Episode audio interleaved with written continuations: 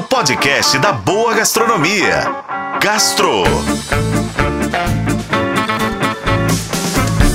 Oferecimento Supermercados BH. Quer ofertas exclusivas do BH? Baixe e se cadastre no app Meu BH.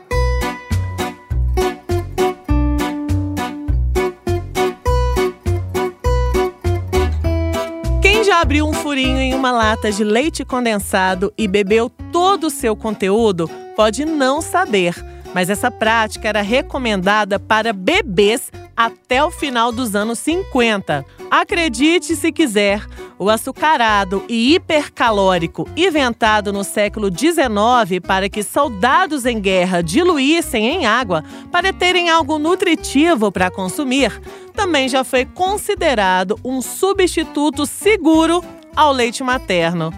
Pois é, assim que essa história parou de colar, a indústria mirou a invasão dos livros de receitas. O antigo suplemento infantil ganhou então uma nova roupagem como ingrediente essencial para doces.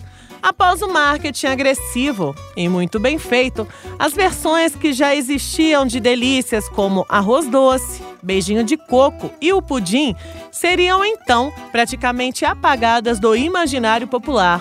Tudo em nome da praticidade da dona de casa. Agora, corta para a atualidade. O Brasil é o maior consumidor de leite condensado no mundo. Basta imaginar fazer o brasileiríssimo brigadeiro sem o uso de leite condensado. Pensa, impossível, até porque esse doce foi criado exclusivamente em função desse ingrediente que não tem origem nacional.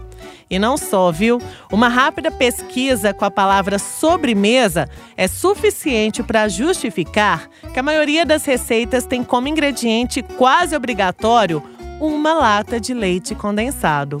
Mas calma, não é minha ideia aqui traçar uma emblemática briga contra o produto e a sua presença nos cadernos de receitas que passam de geração em geração. Nada disso.